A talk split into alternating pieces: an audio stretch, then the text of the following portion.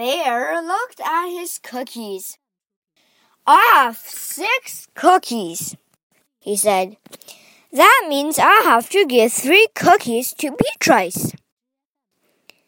And I have to give three cookies to Harriet, said Franklin. Bear made two piles of three cookies. So did Franklin. Bear gobbled up one pile. So did Franklin.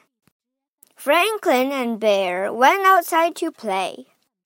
Soon, Franklin said, My sister is too little to eat three cookies.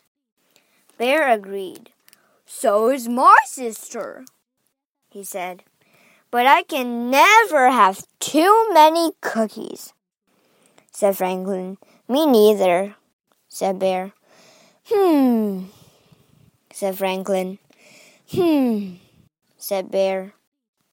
Franklin and Bear ran inside. They each ate one more cookie. Two cookies are still a lot of cookies, said Bear. Two cookies are almost as many as three cookies, said Franklin. They each ate one more cookie.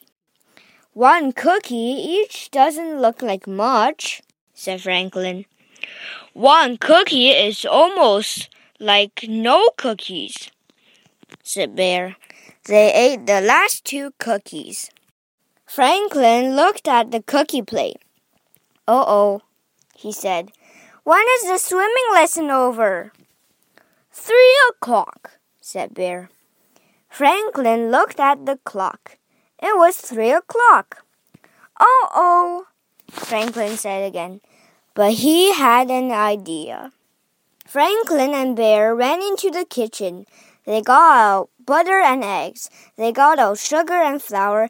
They got out lots and lots of chocolate chips. They measured and stirred and mixed. They plopped spoons of, of cookie dough on a cookie tray. Franklin's father put the cookie tray in the oven. Then they waited and waited. Went the oven timer.